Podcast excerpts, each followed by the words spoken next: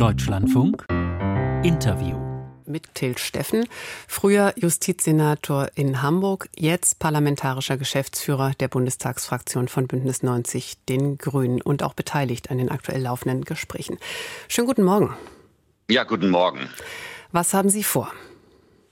Wir müssen diese Gespräche tatsächlich jetzt führen und ähm, wir haben ja äh, auch schon erste äh, Kontakte aufgenommen zur Union. Das war absolut wichtig. Ich persönlich hätte es für noch besser gehalten, wenn man jetzt noch nicht damit an die Öffentlichkeit gegangen wäre, sondern dann auch äh, die Gespräche erstmal fortgesetzt hätte, um zu einer gewissen Struktur zu kommen. Denn das ist natürlich absolut wichtig. Das ist kein Projekt, äh, was jetzt äh, nur die Ampel betreiben kann und das sollte ja auch gar nicht so sein bei dieser Frage, sondern sondern es muss ein Thema sein, was die demokratischen Parteien vereint, wo man sehr sorgfältig drauf guckt und wo eben auch unterschiedliche Blickwinkel, unterschiedliche Vorschläge ihren Raum haben. Und warum soll das nicht öffentlich diskutiert werden? Ich finde, öffentliche Debatte ist wichtig, nur äh, wir wissen ja, wenn man ähm, tatsächlich äh, verschiedene Beteiligte am Tisch haben möchte, dann ist natürlich sinnvoll, diese Vertrauensbasis erstmal herzustellen und dann darüber auch in die öffentliche Debatte zu gehen. Und ähm, damit haben wir begonnen, aber ich hätte es noch besser gefunden, wenn wir damit noch einen Moment äh, länger gewartet hätten, bis wir dann nach draußen gehen. Jetzt stehen ja schon zahlreiche Vorschläge wirklich auch in der öffentlichen Diskussion, einfach auch, weil sie vorgeschlagen sind, zum Beispiel von den früheren äh, Präsidenten des Bundesverfassungsgerichts.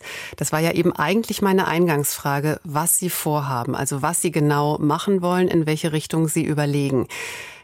Das habe ich gemerkt, dass Sie dazu noch gar nichts gesagt haben. Können Sie dazu noch nichts sagen? Das sind genau die Fragen, die auch in dem Vorbericht angesprochen wurden. Wir haben ja einerseits Regelungen, die mehr oder weniger äh, dauerhaft gelten und die wir ja auch sehr, sehr selten anfassen wo wir überlegen müssen, müssen wir da höhere Hürden einziehen, ähm, damit nicht das Gericht mit solchen Tricks wie zum Beispiel Verfassungsverfahren müssen immer in der Reihenfolge des Eingangs bearbeitet werden. Klingt harmlos, ist aber natürlich mit massiver Auswirkung äh, verbunden. Solche Dinge müssen wir ähm, besser absichern, dass sowas nicht passieren kann, wenn extremistische Parteien Einfluss haben auf die Regierungsgeschäfte. Und das andere ist, sind ja Dinge, die man regelmäßig tun muss, nämlich Richterinnen und Richter neu wählen. Da muss man überlegen, was macht man denn, wenn so eine Blockadesituation entsteht? Also wenn extremistische Parteien oder destruktive Parteien, die dann an der Stelle gar kein Interesse daran haben, dass das Gericht ordentlich äh, arbeitet, ähm, dass die dann das verhindern. Da muss man überlegen, welche Möglichkeiten gibt es. Und da wäre es natürlich der ganz falsche Weg, die Zweidrittelmehrheit einfach abzusenken. Dann wäre es ja ganz leicht, äh, auch für problematische Parteien äh, das Gericht entsprechend zu besetzen.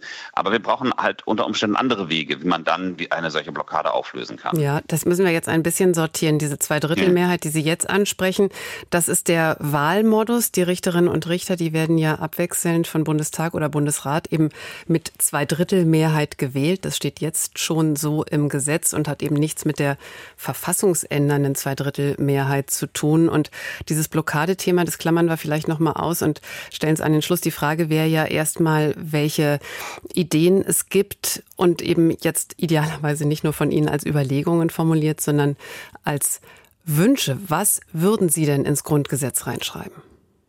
Es ist, äh, sind verschiedene Wege denkbar. Es ist denkbar, dass man tatsächlich das komplette Gesetz ausstattet mit der Notwendigkeit, äh, die Zweidrittelmehrheit dann zu haben. Also dass man ins Grundgesetz reinschreibt, Änderungen am Bundesverfassungsgerichtsgesetz bedürfen der Zweidrittelmehrheit. Das ist denkbar, dass man einfach sagt, okay, also nur wenn es einen breiten Konsens gibt, ändern wir da was.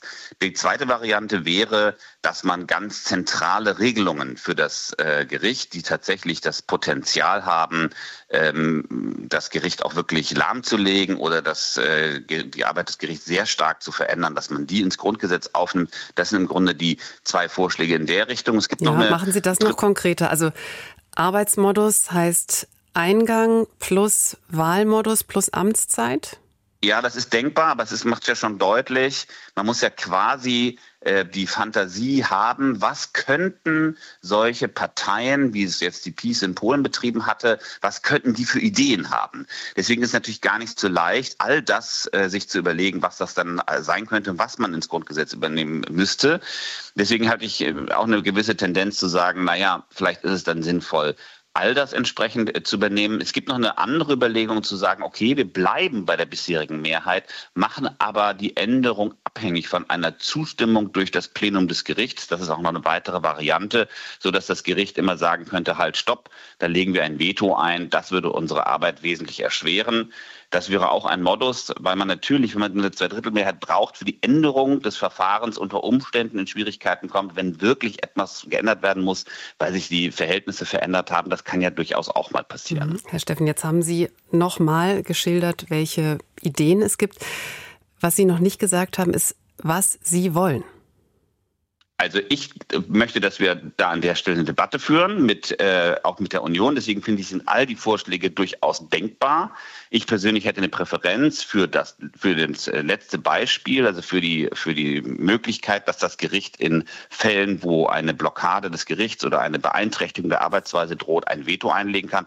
Das wäre meine Präferenz an der Stelle. Also alles so lassen, wie es ist, aber eben den Satz ins Grundgesetz Veto. aufnehmen.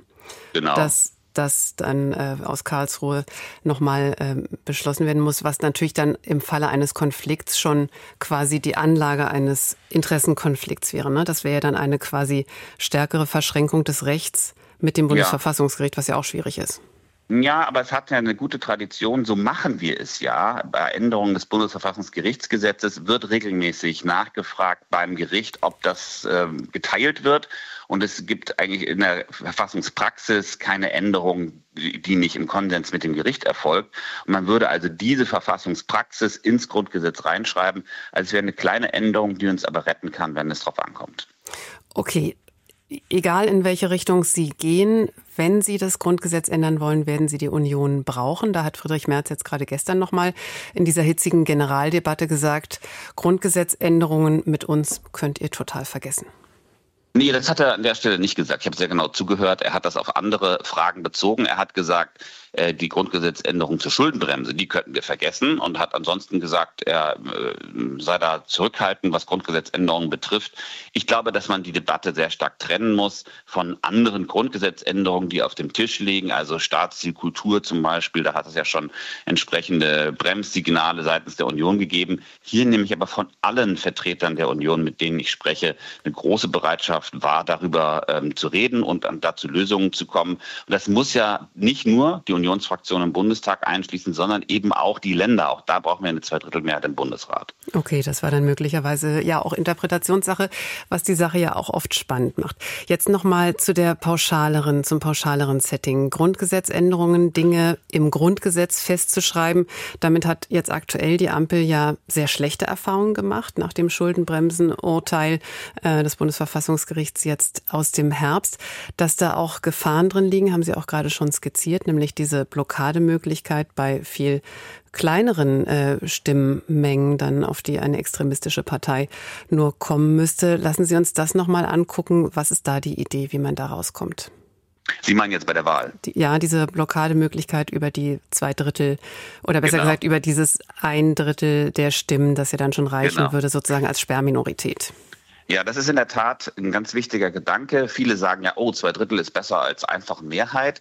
Und das ist eben häufig ein, ein Risiko, ein Risiko, dass wir auch in den Ländern hineinlaufen, weil äh, entweder Richterinnen und Richter oder Richterwahlausschüsse häufig mit Zweidrittelmehrheit gewählt werden. Und das kann zu Blockadesituationen auch in den Ländern führen, muss man im Blick behalten. Und für diese Situation, also dass dann tatsächlich eine extremistische Partei sagt, so, wir wählen hier niemanden, außer ihr wählt unsere mit, das äh, wäre natürlich tatsächlich ganz fatal. Und da braucht es eine Möglichkeit der Auflösung. Jetzt haben wir ja die spannende Situation, dass ein Teil der Richterinnen und Richter vom Bundestag, ein anderer Teil vom Bundesrat, jeweils mit Zweidrittelmehrheit gewählt wird.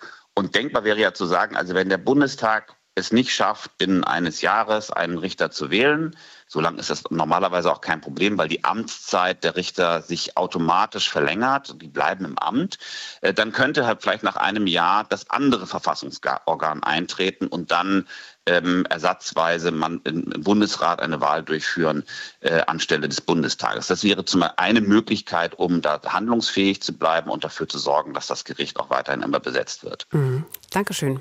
Till Steffen, der parlamentarische Geschäftsführer der Bundestagsfraktion von Bündnis 90 Den Grünen, heute Morgen hier bei uns im Deutschlandfunk-Interview. Ja, vielen Dank. Vielen Dank Ihnen.